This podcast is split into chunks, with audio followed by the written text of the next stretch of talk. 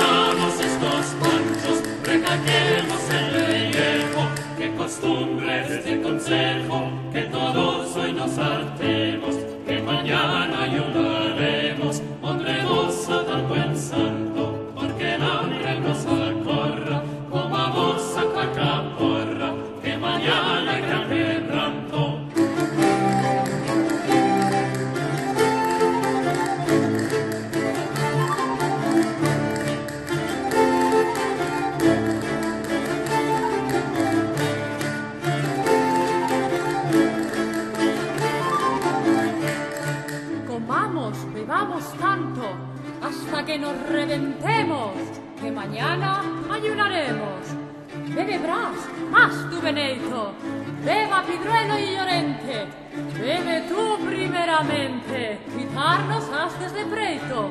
En beber miel meneleito, vaca vaca beberemos, que mañana ayunaremos, tomemos hoy casajado, que mañana viene la muerte, bebamos, comamos suerte, vámonos para el